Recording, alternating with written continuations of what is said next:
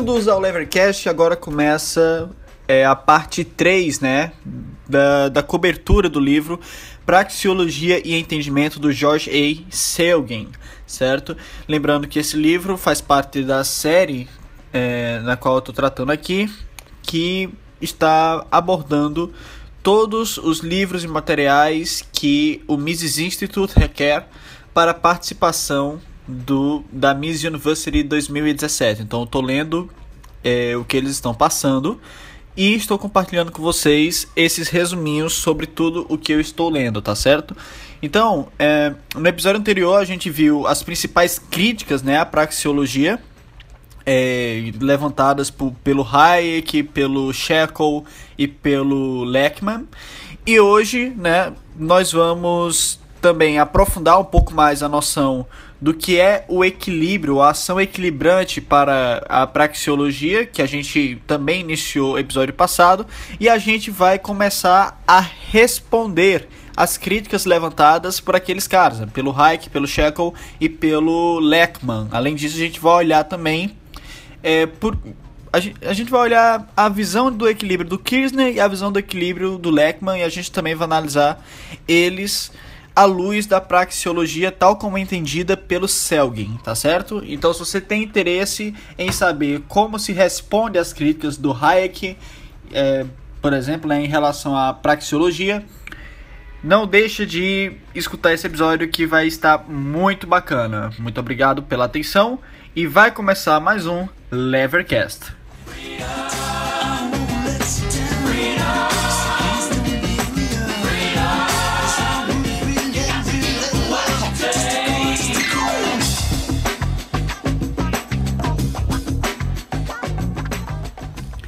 Então, é, vamos começar, né, relembrando um pouco os conceitos que a gente viu no episódio passado, né?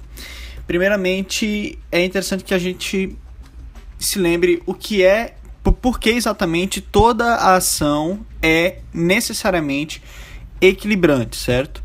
Então, é, como toda ação para a praxeologia, ela é sempre um salto do estado de menor conforto para um estado de maior conforto, certo? E desde que to, o, o, equilíbrio para a praxeologia ele é atingido quando o agente ele não está mais em estado de perturbação, ou seja, se você age para atingir o maior conforto, você está agindo de forma a atingir o equilíbrio, então a gente tem que o equilíbrio, a sua definição é o mesmo da definição de ação, certo? Então, o que é equilíbrio? O equilíbrio é atingido quando o agente né, ele não está mais em estado de perturbação, ou seja, ele não está mais desconfortável. E o que é a ação?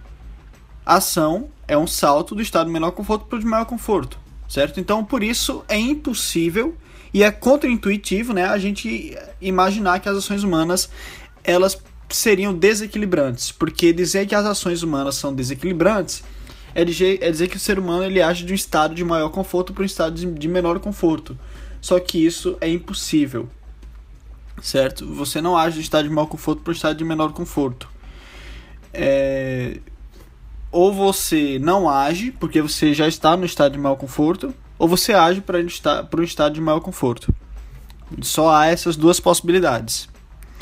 Então, é, nesse episódio, né, como eu já falei na introdução, a gente vai aprofundar mais essa discussão e a gente vai ver que essa noção de equilíbrio para a praxeologia é muito importante a gente guardar isso em mente, porque é, depois a gente vai ver que há outras noções, como a noção de coordenação, que se você não guardou essa noção de equilíbrio na sua mente, você pode acabar se confundindo e tratando a praxeologia é, como se ela fosse algo que ela na verdade não é, certo?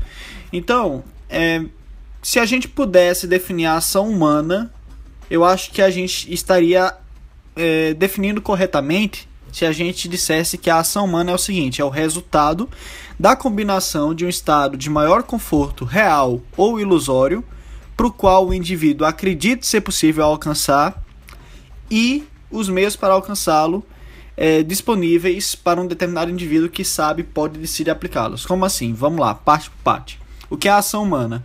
Ação humana é o resultado da combinação de que, primeiro, de um estado de maior conforto real ou ilusório, para o qual o indivíduo acredite ser possível alcançar. Como assim? Porque, então uma coisa, quando eu ajo, não importa na verdade se aquilo que eu vislumbro como sendo um estado de maior conforto realmente vai me gerar um maior conforto. O que importa é que eu acredito nisso. Então, se eu acredito nisso, eu estabeleço isso como objetivo, então é, é isso que importa para a ação. A crença, certo? Não importa nem tanto se realmente constitui um estado de maior conforto. O que importa é se você acredita nisso, então você, é, tendo esse estado lá, a única outra coisa que você precisa para agir de fato é o segundo ponto que eu coloquei aqui, que é os meios disponíveis para alcançá-lo, certo? Então, se você tem essas duas coisas, que é a crença que existe um estado maior de conforto que é possível de alcançar e você tem os meios para alcançar esse estado disponíveis para você e você sabe, pode, decide utilizá-los, então você age, certo? Agora é muito importante essa definição que eu dei aqui, e ela não está no livro, é algo que eu mesmo formulei aqui, por quê? Porque você vai ver que a maioria das confusões e mal entendimentos em relação à praxeologia é, estão relacionados principalmente ao fato das pessoas acharem que esse maior conforto sempre precisa ser real, ou sempre precisa encontrar respaldo na realidade. Não necessariamente, certo? Então, se você tem essas duas coisas, a ação humana ela se segue, né, logicamente. Agora, o que a gente chama aqui de estado de maior conforto possível é o que na cataláctica vai ser chamado de oportunidade de lucro, certo? Então, o que é oportunidade de lucro? Oportunidade de lucro é justamente quando o empreendedor imagina que há um estado de maior conforto a ser alcançado. E ele, e ele é, sabe que ele tem os meios para alcançar esse estado. Certo? Então isso é uma oportunidade de lucro. Então a oportunidade de lucro, ela não precisa existir na realidade, né, para que o indivíduo haja. Tá? Então, na verdade, tudo que se chama de oportunidade de lucro só existe na imaginação, na cabeça do empreendedor, ou seja, é subjetivo. Então, onde o indivíduo vê uma oportunidade de lucro, né, o outro indivíduo não vê. Onde eu vejo oportunidade de lucro, você não vê. Agora, o que, é que significa? Isso é a mesma coisa de dizer que onde eu vejo que há um estado de maior conforto a ser alcançado, você não vê esse estado de maior conforto a ser alcançado, porque quinta essencialmente, né, se você reduzir a, a base, a essência do que está sendo colocado aqui, a oportunidade de lucro e maior estado de conforto é a mesma coisa, certo? É subjetivo. Isso não tem nada a ver com cálculo monetário, certo? Então, uma vez que o indivíduo ele age no mercado, ele automaticamente atinge o estado de maior conforto e, já que o estado de maior conforto e oportunidade de lucro é a mesma coisa, ele automaticamente elimina a oportunidade de lucro que ele tinha visualizado, certo? Então o resultado, o resultado monetário, né, em relação a se você vai terminar com excedente ou com é, devendo dinheiro, você vai terminar com superávit, superávit, superávit ou um déficit, né, não é importante para a gente entender o que significa é, oportunidade de lucro, nem para entender o que significa lucro, né? Lembrando que como a praxeologia ela vê é, ela é o estudo da ação humana e ela deriva todos os conceitos mercadológicos a partir da ação humana. E dado que a ação humana se baseia em estados valorativos subjetivos, então não faz sentido dizer que existe lucro, oportunidade de lucro, perda, esse tipo de coisa fora da subjetividade individual, ou seja, como existindo objetivamente no mundo, certo? Então, o resultado monetário da ação ele não vai dizer se houve lucro ou não. Apenas ações podem dizer se houve ou não lucro. Se você agiu, você automaticamente você automaticamente eliminou o lucro, certo? Você agiu em direção ao lucro, alcançando você já o eliminou, certo? Você agiu em direção ao estado do maior equilíbrio, a partir do momento que você atingiu, você eliminou certo? Então só se pode dizer que um determinado resultado monetário é lucrativo quando ele impele as pessoas a agirem novamente, certo? Ou seja, você só pode dizer que é, um estado de maior conforto ele é lucrativo quando esse estado de maior conforto, uma vez que ele é atingido, ele faz com que as pessoas visualizem um novo estado de maior conforto. E assim faz com que elas ajam de novo. Então, quando é que há lucro? Quando, ao você aproveitar uma oportunidade de lucro, você consegue vislumbrar uma outra oportunidade de lucro. Certo? Então, o Sailing, ele vai dizer o seguinte aqui no livro, abre aspas.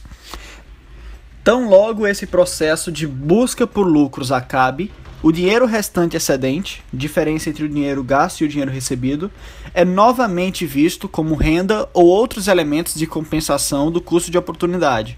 Se, entretanto, os, atores subjetivamente veem nesse excedente um elemento de lucro ou prejuízo por via das suas imaginações ou entendimento e uso do cálculo, do cálculo monetário, eles agem de novo para replicar o lucro ou para eliminar a perda. Se eles não agem assim, isso significa que nem há oportunidade de lucro, nem prejuízo presente entendido como existente.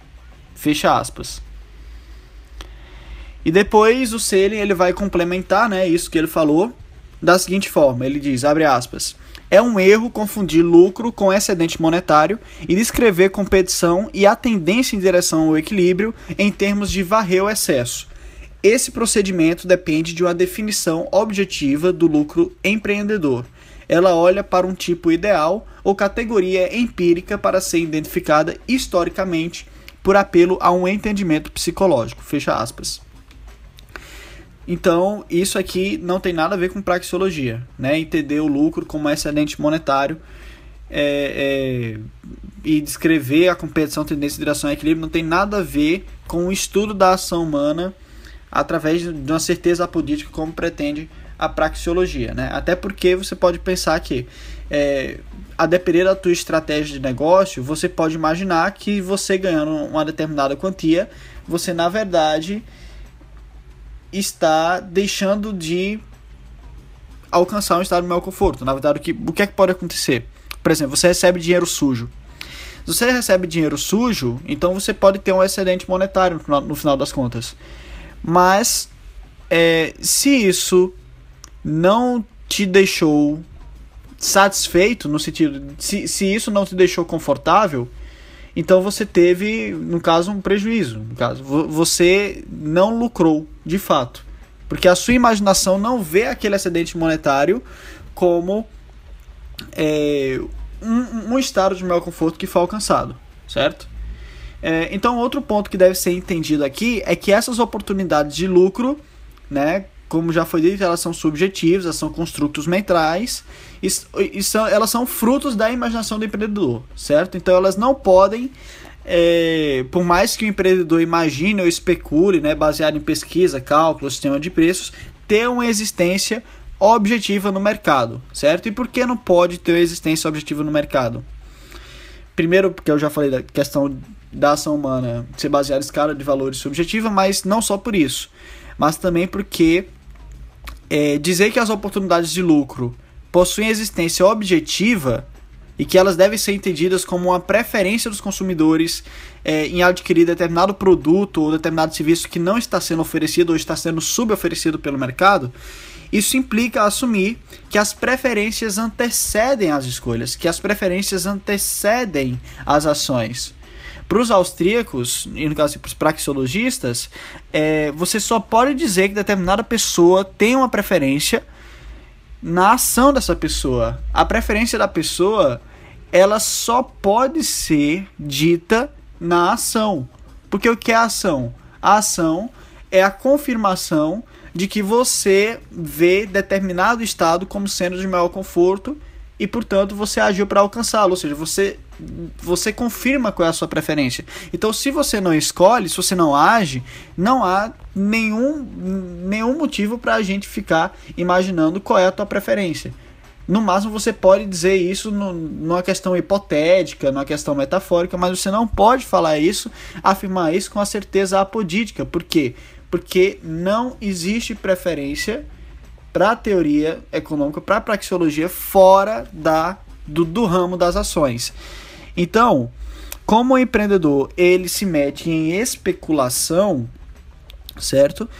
É, a oportunidade de lucro não é algo que existe objetivamente no sentido que ele fazendo ele tomando determinada ação empresarial, ele automaticamente vai ter lucro porque as preferências já estão dadas. Certo? Lucro aqui no sentido neoclássico. Mas oportunidade de lucro, na verdade, significa o quê? Que o empreendedor ele imagina que a ação dele vai corresponder no mercado aos interesses da, dos consumidores e correspondendo, isso vai implicar que é, ele vai atingir o estado de maior conforto. Então isso é oportunidade de lucro, mas está na cabeça do empreendedor, não é algo que exista fora da imaginação do empreendedor, certo? Então as preferências, né, elas são reveladas na, no, nos atos de escolha e até determinada escolha ser tomada pelos consumidores, não se pode dizer nada sobre as preferências dos, dos consumidores, certo? Então não se pode dizer nada, ao menos é, não no sentido objetivo né, e praxeológico, sobre uma oportunidade de lucro. Então o Sailing ele deixa isso bem claro no seguinte trecho, abre aspas. Não há preferências do consumidor independentes das ações tomadas pelo consumidor em resposta às ofertas empreendedoras. Portanto, é enganador tratar oportunidades de lucro como tendo uma base objetiva, isto é, como existindo lá fora. Porque é impróprio tratar as preferências do consumidor como se elas existissem independentemente dos atos de escolha realizados. Fecha aspas. É, vale lembrar né, que a praxeologia ela vai completamente contra os modelos estáticos neoclássicos, né, que, que levam em consideração aquelas premissas de racionalidade, de, de equilíbrio objetivo e também de concorrência perfeita. Né? Então os praxeologistas eles não estão nem aí para essa, essas coisas. Na verdade, o praxeologista, como já foi dito aqui, eles partem de uma análise a priorística, certo? Não é empírica e também não e ela também não imputa nenhuma análise psicológica ao comportamento dos indivíduos, certo? Ela apenas analisa a pura lógica da ação. O Sailing ele vai dizer o seguinte sobre os modelos, né, de equilíbrio geral dos neoclássicos. Ele diz o seguinte, abre aspas: Não ajuda ver como os teóricos do equilíbrio geral veem a direção na qual os processos de mercado são destinados, como um que pode ser representado por um sistema estático de equações simultâneas. Essa visão negligencia completamente a imaginação e a inovação humanas. Ela se refere a um mundo onde os meios e objetivos das pessoas que agem são fixos, para que uma hipotética solução ótima possa ser definida. Fecha aspas. Então, é, esses pontos aqui, né, em relação ao equilíbrio austríaco, a sua diferença em relação a as teorias neoclássicas e também é, as suas peculiaridades de ser subjetivo, né, todos os conceitos que estão envolvidos geralmente com equilíbrio, conceito de lucro, de perda e tal, esses pontos sendo tratados, né, é, vamos agora dar uma analisada na, nas visões sobre equilíbrio do Kirchner e do Leckman, né? Lembrando que o Kirchner ele assume a possibilidade da ação humana ser equilibrante, enquanto o Leckman ele é cético em relação a ela. A gente começou a tratar isso no episódio passado, não concluiu, certo? Então o Kirchner, né? Ele, muito embora ele defenda, né, que as posições no mercado elas tendem ao equilíbrio, né? Ele vai dizer que isso não é exatamente logicamente necessário, né? Como pretende dizer a praxeologia. Ele vai dizer que há uma possibilidade, né? Eventualmente pode acontecer de que em um livre mercado a ação falhe em ser equilibrante, certo? E por que o Kirchner ele adota esse tipo de visão? Porque para o Kirchner as ações nem sempre são equilibrantes, elas podem não ser. Muito embora ele defenda que majoritariamente elas são. Por quê? Bom, porque ele não adota a mesma visão em relação ao equilíbrio é, que os praxeologistas adotam. Ele, ele adota a visão val, valrasiana. Né? Lembrando que valrasiano se refere ao Leon Valra, que foi um dos marginalistas responsáveis pela famosa Revolução Marginalista, né? junto com Menga e com Jevon. Então, é, qual é a visão então que ele adota em relação ao equilíbrio? Né? É justamente aquela noção de varrer o, o excesso, né? Ou de é, tapar buraco do, do, da, da falta, né? Ou seja, é, significa que se há pouca oferta para muita demanda, então o que é a ação equilibrante? Tapar o buraco, colocar mais oferta. Se há muita oferta em relação à demanda, qual é a ação equilibrante? Varrer a oferta que está demais. Então, é essa visão, é uma visão que se baseia na, na objetividade, que imagina que o lucro e o prejuízo e, e eles existem objetivamente. A oportunidade de lucro, oportunidade de prejuízo. Se bem que oportunidade de prejuízo é, enfim, pareceu meio estranho, mas vocês entenderam. Ele acredita que existem objetivamente esses conceitos e não subjetivamente, como falava o Sailing, né? Então, é, o, o Sailing, né, ele vai mostrar, né, que as oportunidades de lucro, é, tal como entendidas pelo Kisner e por outros economistas não praxeologistas, né, é uma possibilidade de lucro que só existe na cabeça dos analistas, né, ou seja, na cabeça daqueles que estão fora do mercado, que estão analisando a, a bigger picture, né. Então, a ideia né, é que alguém vê o que está acontecendo, essa pessoa analisa à luz da, da teoria econômica que ela segue, né? Então ela consegue imaginar onde há oportunidade de lucro na determinada conjuntura de mercado e imagina o lucro né, como sendo é, um padrão de retorno monetário maior do que os custos envolvidos no empreendimento. Né? Ou seja, onde, de acordo com, com a teoria dele, há pouca oferta em relação à demanda certo? O, o que faz né, com que os ofertantes possam é, ter lucros. Então, uma ação em direção a essa oportunidade seria também uma ação em direção à equilibração, ou seja, em relação a um ajuste de preço em relação ao preço anterior. Então, como assim? É basicamente o seguinte: é, o, é o que está sendo dito aqui. É, você primeiro imagina que existe oportunidade de lucro independentemente da ação das pessoas, certo? E, portanto, para você conseguir ter uma ação equilibrante, você precisa tomar a atitude correta. Ou seja, você precisa pegar essa oportunidade de lucro, certo? Se você não pega a oportunidade de lucro, mas você toma qualquer outra ação no mercado, então você tomou uma ação que não foi equilibrante, certo? Então, por exemplo, se já tem oferta demais para pouca demanda e por causa disso é, a, a, a, gente tem que os preços eles estão baixos, né? E você vai lá e pensa, bom, se tem oferta demais, então eu vou ofertar mais ainda. Então você não aproveita, você não pegou uma oportunidade de lucro nesse sentido. Você deve procurar lucro naqueles locais onde você tem uma maior demanda para pouca oferta certo? Então, no caso, a sua ação aí nesse sentido, onde o, o preço ele já está lá embaixo, certo? Ela não é uma ação equilibrante. Não leva para o preço de equilíbrio onde a quantidade ofertada é igual à quantidade demandada. Então, nesse, é nesse sentido que, para o Kirchner, os indivíduos no mercado eles poderiam é, tomar ações desequilibrantes. Agora, isso não é perceba o mesmo de ação equilibrante para os praxeologistas, né? Lembrando que para eles uma ação equilibrante é simplesmente uma ação que é tomada em busca de um estado de maior conforto. Toda ação é equilibrante. Agora, se essa ação vai resultar é, em uma manutenção do preço de acordo com as expectativas é, dos consumidores, de acordo com os interesses do mercado, isso aí é outra história certo? Que não tem nada a ver com equilíbrio para os austríacos, né? Então, sobre as oportunidades de lucro e equilibração, o Selin ele vai dizer o seguinte, abre aspas, definida subjetivamente, a equilibração se refere à exploração sistemática das oportunidades de lucro quando elas existem no entendimento dos participantes do mercado. Ela não faz referência a nenhum conjunto de oportunidades objetivas determinadas pelas conjunturas pelas conjecturas de um cientista social. Fecha aspas. E depois ele diz o seguinte, abre aspas.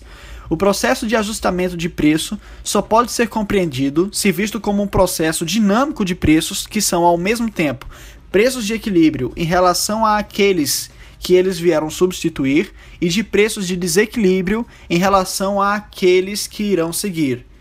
Porque os entendimentos dos fins e meios dos indivíduos estão em constante fluxo, os preços estão sujeitos a uma constante revisão. mas seus ajustes são sempre na direção do e nunca para além do equilíbrio, uma vez que ele reflita os atos de empreendedores livres. A afirmação de que a ação é equilibrante se refere meramente à proposição lógica de que a ação continuamente considera as mudanças na estrutura de fins e meios imaginada, isto é, mudanças na estrutura de oportunidades de lucro imaginadas. Fecha aspas.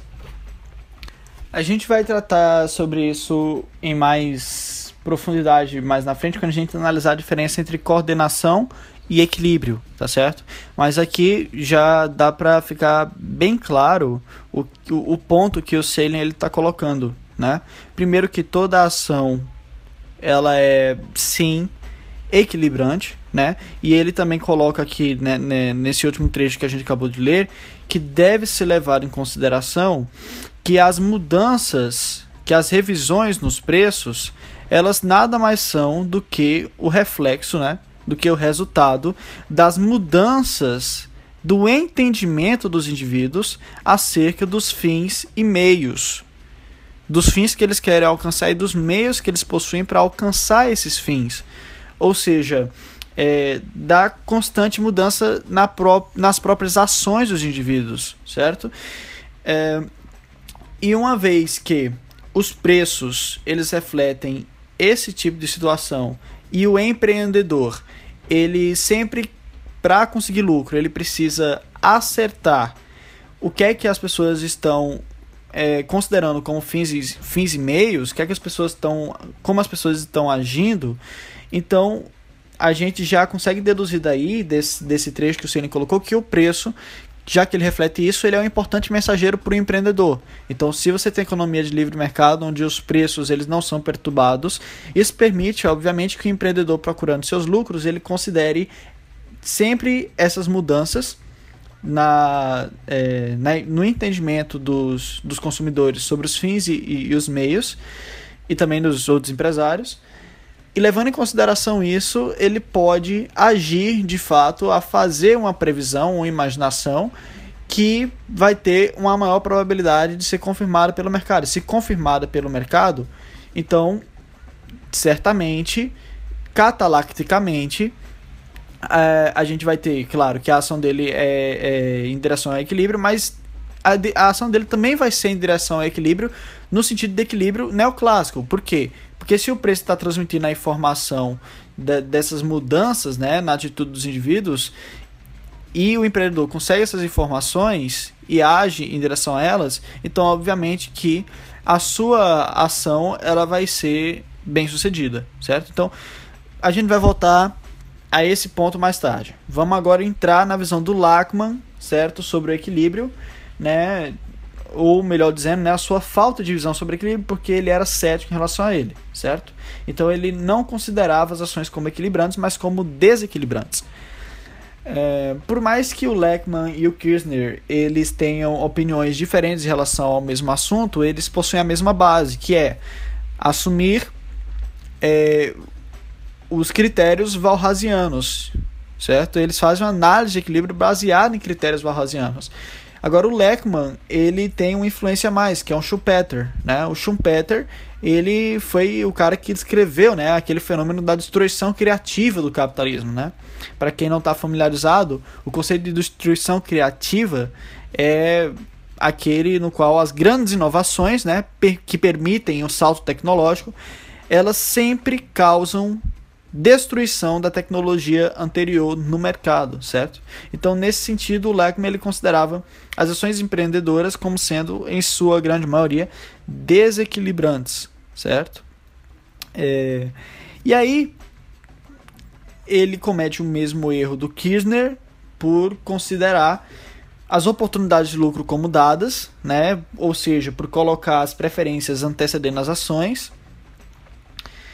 E ele também ele impossibilita a ação humana porque ele mata o tempo, né? O modelo neoclássico. Não faz análise do tempo. Era o que o, o ele condenava na sua tese fraca, como a gente viu no episódio passado. Então, nesse sentido, onde não há ação, então praxeologicamente só pode significar que é porque o estado de equilíbrio ele já foi alcançado. né? Então, onde está de equilíbrio ele já foi alcançado, não há ação, então só nesse tipo de cenário você poderia fazer esse tipo de análise estática. Só que quando se faz esse tipo de análise estática, ninguém pensa que as pessoas não estão agindo, né? Eles colocam isso como uma hipótese simplificadora. É, então o Selin ele vai dizer o seguinte, abre aspas, o único sentido significativo no qual a ação pode ser dita equilibrante é o dinâmico, que assume meios e fins mudando continuamente e a ausência do equilíbrio próprio.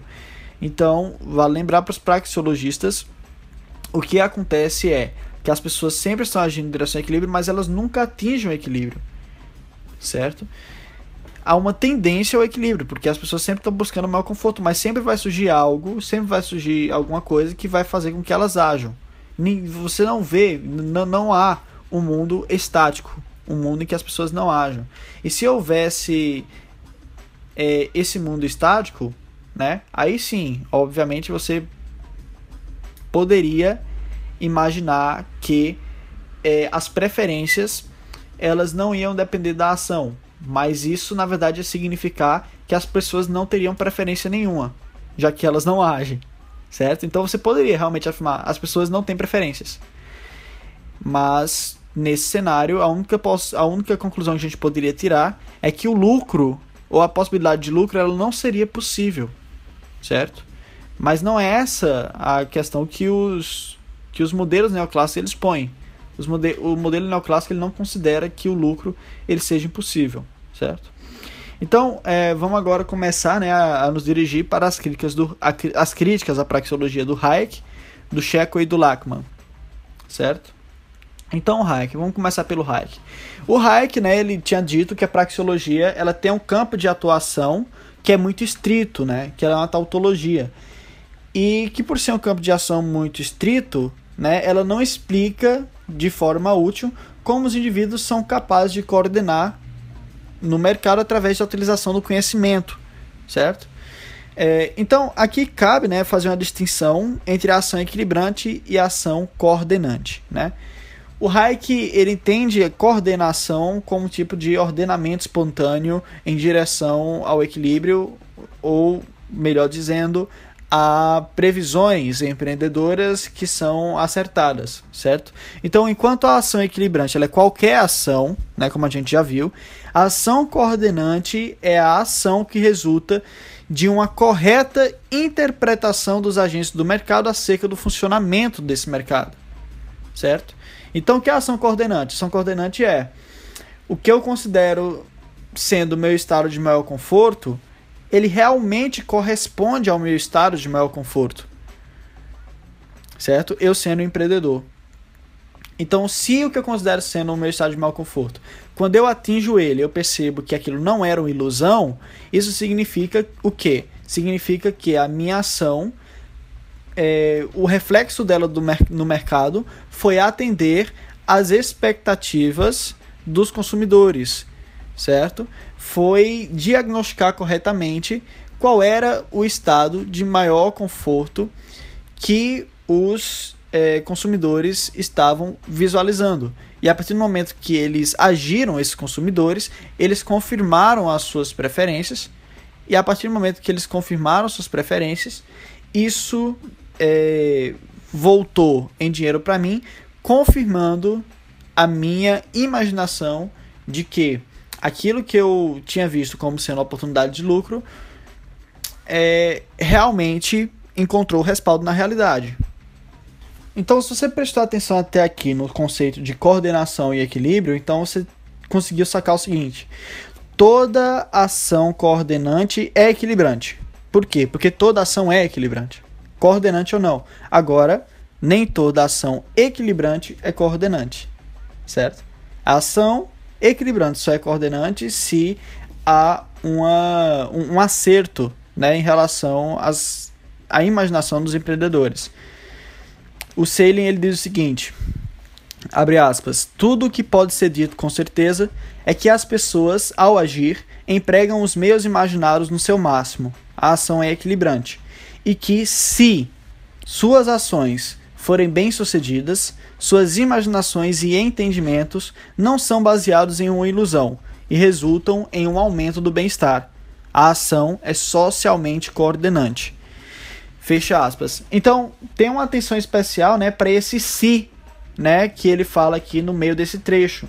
Se suas ações forem bem-sucedidas, elas serão coordenantes, né? Então, a praxeologia, ela não está dizendo que as ações equilibrantes são ações coordenantes porque são sempre bem-sucedidas, né? Ou então porque os indivíduos acertam as suas análises. Ela está dizendo que as ações serão coordenantes se e somente se elas forem bem-sucedidas, certo? Então, se eu cometo um erro empresarial, né, a minha ação ela foi equilibrante, mas descoordenada. Né? Então, é importante entender é, isso aqui. É importante entender que a coordenação ela não é um conceito praxeológico, certo? Ela não se segue por necessidade lógica, diferentemente da equilibração, certo? Então, para falar em termos formais, né, uma sequência de eventos sociais é coordenada quando, abre aspas, eles resultam, na sua maior parte, em lucro psíquico mais do que em prejuízo psíquico. A noção de coordenação, então, se torna um corolário para o construto praxeológico da economia em progresso. Não pode haver, então, nenhuma questão com uma resposta para a questão da coordenação em nenhum sentido, admitindo nem certeza política nem falseabilidade empírica. O lucro, o lucro psíquico e o prejuízo são fenômenos subjetivos e imensuráveis. Fecha aspas. Então, é, a gente pode ver que há uma diferença que não pode ser ignorada em relação a esses dois conceitos, e que ignorar essa diferença é, é o que tem feito os críticos da praxeologia é, fazendo as críticas deles, que são críticas que não encontram respaldo na teoria.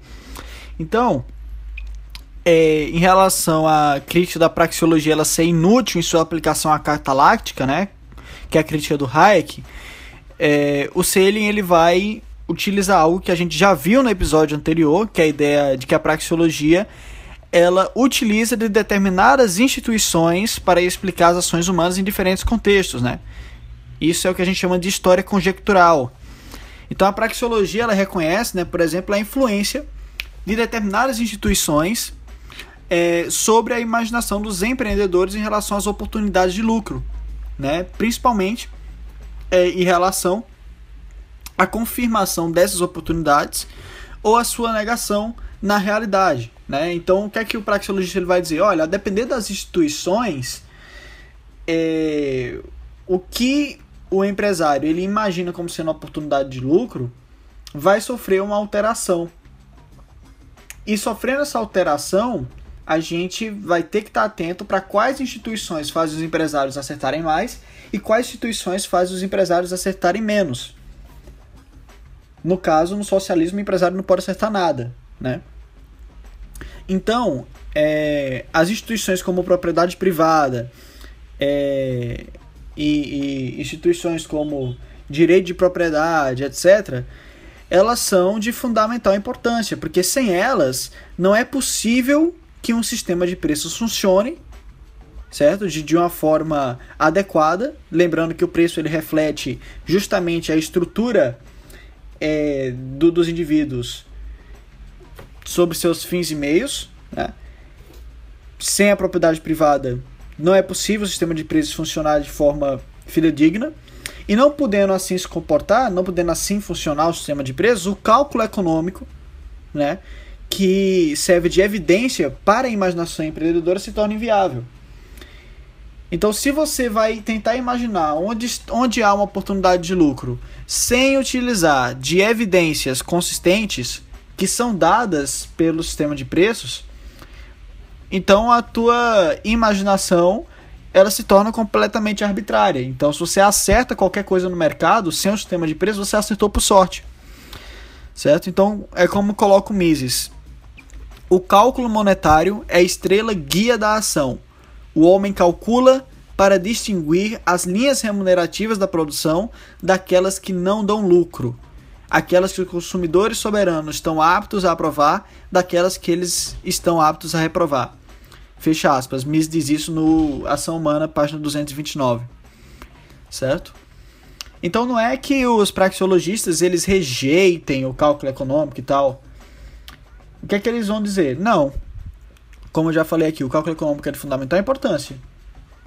E é justamente porque são dadas informações incorretas ou não são dadas informações nenhumas para permitir o cálculo econômico que as ações dos indivíduos se tornam, não obstante equilibrante, descoordenadas, né? O Selin ele explica bem essa situação nesse trecho aqui, abre aspas. O cálculo monetário provê um guia essencial para o entendimento empresarial e ação. Na falta de tal cálculo, a imaginação das oportunidades de lucro, isto é, a especulação empresarial, iria de fato se tornar um processo inteiramente arbitrário. Fecha aspas. Então, também vale lembrar aqui que o cálculo econômico também não é garantia de que você vai ter uma ação coordenada. Porque eu posso fazer um cálculo econômico, cai um meteoro na Terra, acabou, e aí? Né? Fazendo hipótese absurda aqui. Mas o fato é que ele aumenta as tuas chances. Certo? Então os praxeologistas, né? Ele também reconhece a influência de. É, de instituições interventoras como sendo perversas, né? Porque elas distorcem esse sistema de preços que faz com que os indivíduos ajam no mercado de forma descoordenada, né? Então, os praxeologistas eles dão atenção especial aos bancos centrais, né? Porque quando o banco central ele baixa a taxa de juro, ele faz com que vários preços no mercado baixe artificialmente também. E o que é baixar a taxa de juros artificialmente? Baixar a taxa de juros é emitir para o mercado um sinal de que há mais poupança do que existe poupança no mercado. Há mais oferta de dinheiro do que realmente existe oferta de dinheiro no mercado. Certo? E tudo isso gera distorções do sistema de preços que fazem os indivíduos agirem de forma descoordenada. Então, sobre a importância dos preços como mensageiros, o CN ele vai dizer o seguinte, abre aspas, os preços são essenciais instrumentos pelos quais empreendedores, empregando Western ou senso comum, tentam formar julgamentos dos desejos dos consumidores, utilizando preferências passadas como evidência. Pelo mesmo token, a interferência com os preços de mercado podem também corromper o entendimento empresarial, causando o desapontamento das expectativas e prolongando a descoordenação. Fecha aspas. Lembrando que esse Western é justamente a análise dos padrões de, de comportamento humanos, né, que era a tese do Schutz, tá? Então, quando a praxeologia ela fala sobre cataláctica, né, é, você pode até pensar que ela está saindo do escopo, ela não está mais tratando da ação humana individual, né? E, é, e, é, e bem, se a praxeologia ela pretende ser uma teoria é, que não dá satisfação a, nem a tempo nem a espaço, só a lógica da ação, então se ela está assumindo que os indivíduos vão agir de determinada forma sobre determinadas instituições, então ela já está saindo da sua alçada, e no caso a, a crítica do REC faria sentido, Bom, mais ou menos, né? Porque a praxeologia ela não está tentando entender a psicologia dos indivíduos. Ela só está mostrando que a ação necessariamente é direcionada a um estado de maior conforto, certo? Esse estado de maior conforto é um estado imaginado pelo agente, ele não tem respaldo objetivo, é subjetivo, e que diante de certas instituições, os indivíduos eles estão mais aptos a errar o que consideram ser um estado de maior conforto, e assim eles erram, não por causa de uma condição psicológica específica, mas porque a própria natureza da informação que chega a eles por meio das instituições passa uma imagem distorcida da realidade. Então não faz análise psicológica. A praxeologia aqui ela está assumindo o seguinte: o homem continua o mesmo. O que é que está diferente? O que está diferente é a informação que está chegando a ele via, via as instituições. E isso é em qualquer cenário histórico, qualquer cenário espacial. Não importa se é o Banco Central da Alemanha, da China, do Brasil ou do Equador. Não importa se esse Banco Central está situado em 1500, 1600, 1700 ou 2000, 2010. Não importa, certo? Uma vez que essa instituição ela está alocada no mercado, ela transfere informações equivocadas que serão utilizadas como evidência para o empreendedor estabelecer qual é o estado de maior conforto e agir em direção a ele, certo? Então, o papel da história conjectural é justamente isso, mostrar a influência das instituições na ação humana de forma atemporal e de forma espacial, certo? E o papel da história própria é verificar se essas instituições realmente existem né? Como assim? O papel da história própria né, é o papel de determinar se algum evento atual corresponde às contrapartes hipotéticas examinadas pela praxeologia. Como assim? Ela vai verificar se as instituições é, sob as quais a praxeologia é aplicada realmente estão em funcionamento no mundo real ou estavam em funcionamento quando determinada crise ocorreu, certo? Então isso passa longe, né, de qualquer ideia de verificação ou falsificação é, popperiana. É, o, que, é, o que acontece? A praxeologia estabelece verdades logicamente necessárias e a história ela vai apenas localizar onde essas instituições que a praxeologia afirma que irão causar determinados resultados, se existentes, elas estão localizadas na história. Esse é o papel da história. Localizar as instituições é, das quais a praxeologia faz um entendimento de história conjectural e localizando essas instituições verificar é o resultado da praxeologia, no sentido de contrastar, né? Porque se é logicamente necessário, então onde houver essas instituições haverão esses resultados. Então, é, e quanto à afirmação do Hayek de que a praxeologia não passaria da tautologia, né? O Selin ele vai dizer que mesmo tautologias podem ter fundamental importância, né? É, e vamos supor, por exemplo, 2 mais 2 é diferente de 5, que é o exemplo que ele usa. O fato de 2 mais 2 ser diferente de 5 é uma tautologia que não tem aplicação prática. Mas ela é de fundamental importância por quê? Porque toda vez que alguém quiser negar isso, você precisa demonstrar à pessoa a necessidade lógica dessa diferença. E né, da mesma forma, a praxeologia ela dá uma contribuição à Cacta Láctica, mesmo que seja uma tautologia, se você quiser chamar assim, porque quando alguém chega e diz que você deve controlar os preços para garantir determinada, determinado alimento, garantir determinado produto, então você deve mostrar a essa pessoa a necessidade lógica do, do, do erro que ele está cometendo. Certo? Você deve mostrar a ele que ele está interferindo no sistema de preços e que isso não vai gerar os resultados que ele está imaginando, certo? Por mais que isso seja, é, em última instância, algo que você possa chamar de tautológico, algo evidente, tem muitas pessoas que, infelizmente, na realidade cotidiana, não visualizam isso, não visualizam que 2 mais 2 é diferente de 5 e, portanto, é papel do praxeologista demonstrar essas verdades logicamente necessárias para essas pessoas. E tem outro ponto importante também, que a praxeologia ela vai dizer, né, que para uma economia ela progredir no sentido de acumulação de capital e geração de inovação, ela precisa que os empreendedores nem sejam tão lerdos, né, no sentido de não é, encontrarem os meios para atingir um estado de maior conforto, nem que eles sejam tão satisfeitos a ponto de não conseguirem vislumbrar mais nenhum estado de maior conforto, certo? Porque se eles forem uma dessas duas coisas, né? Então eles obviamente não vão agir.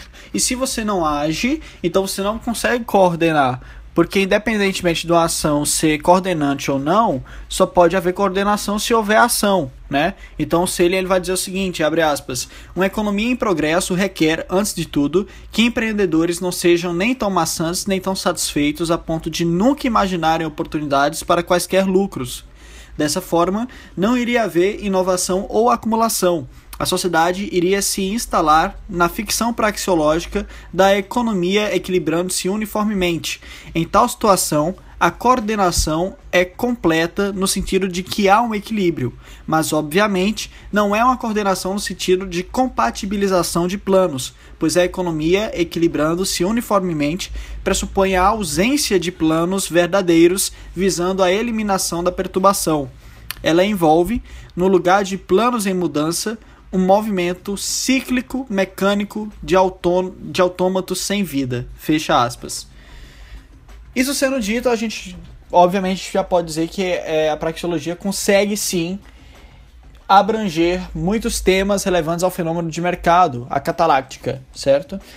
É, inclusive, o nosso próximo texto, obviamente depois do Praxeologia e Entendimento parte 4, vai ser o que o governo fez com o nosso dinheiro, do Murray Rothbard onde o, o Murray Rothbard vai investigar toda a questão da instituição dos bancos centrais e, do dinheiro é, do dinheiro que não é lastreado em ouro, certo? Não, não apenas em ouro, mas o dinheiro que não possui lastro em nenhum objeto, em nenhum commodity, certo? É, passando disso aqui, vamos por fim tratar um pouco, né, ou começar a tratar em relação à ideia da crítica do Shekel e do futuro kailédico, né? Lembrando que a ideia do futuro kailédico é diametralmente oposta às hipóteses neoclássicas de informação perfeita e de pessoas completamente racionais, né? O que é o futuro kailédico, ou o que é a mudança kailédica, se você preferir é, que em inglês fica Kyletic Change, eu imagino que eu esteja traduzindo da forma certa quando eu traduzo Kyletic para Kylédico, mas eu não sei. Uh, mas o fato é que a ideia de que você não consegue fazer previsões acertadas sobre nada do futuro porque o futuro ele não possui conexão lógica com o passado, porque o futuro ele não é previsível porque ele é incerto. O futuro é completamente incerto. Incerto não só em relação a questões empíricas, mas incerto em relação a até coisas relacionadas à causalidade. A lei de causa e efeito, ela não está certa de que ela vai imperar no futuro. Então, você assume a ideia do futuro kailédico, então a praxeologia ela não poderia falar nada em relação ao a, catalac, a catalaxia tampouco, quiçá, ela pudesse falar algo sobre a ação humana, né? É, porque isso limita a praxeologia? É, porque pensa bem, a praxeologia ela analisa as instituições e ela diz que determinadas instituições estando presentes sempre vai seguir determinados resultados, né? Que é como que acontece, por exemplo, é, se você tem uma instituição socializante, né, que isso vai causar um desequilíbrio, uma distorção do sistema de preços, isso vai, levar, vai fazer com que as ações fiquem descoordenadas. Isso é uma, uma prescrição, né, uma ideia praxeológica é, que no futuro kailédico ela não pode se aplicar porque no futuro kailédico você não pode assumir que há regularidades. E não havendo regularidade, você não pode assumir que os indivíduos, eles seguindo as informações corretas do mercado, do sistema de preços, eles irão majoritariamente acertar, eles irão fazer ações coordenadas. Se você não pode assumir isso, então a praxeologia realmente não tem mais nada a dizer sobre a cataláctica ela fica realmente ah, completamente tautológica. Isso é uma coisa que o Salem reconhece. O Salem diz o seguinte, abre aspas, a praxeologia seria, nesse caso, apenas um corpo de assertivas tautológicas de interesse apenas acadêmico, fecha aspas, certo? Então, é, isso coloca realmente um grande problema com a praxeologia, porque se a praxeologia ela pretende ser uma teoria pura, que diz respeito a qualquer tempo, qualquer espaço, se você assume que o, o futuro ele não ele é completamente incerto, como é que a praxeologia ela pode dizer o, o, o papel que as instituições vão ter né, no mercado? Então, a praxeologia que antes se via confrontada né, com as críticas que tinham como base o futuro completamente previsível, pelos agentes racionais, né, que é a teoria neoclássica, agora ela se vê confrontada né, com a teoria diametralmente oposta. Né, uma teoria em que nenhum tipo de conhecimento sobre o futuro pode ser acertado, né? E como é que a praxeologia ela vai sobreviver a esse tipo de crítica do Shekel e do futuro calético que também é avançada pelo Leckman? Bom, isso a gente vai ver no próximo episódio de Praxeologia e Entendimento. Se você gostou do episódio de hoje, compartilhe. Se você realmente gostou, tá aqui embaixo minha conta na Caixa Econômica Federal e minha carteira Bitcoin. Me ajudem aí para Miss University 2017. Muito obrigado pela atenção e até a próxima.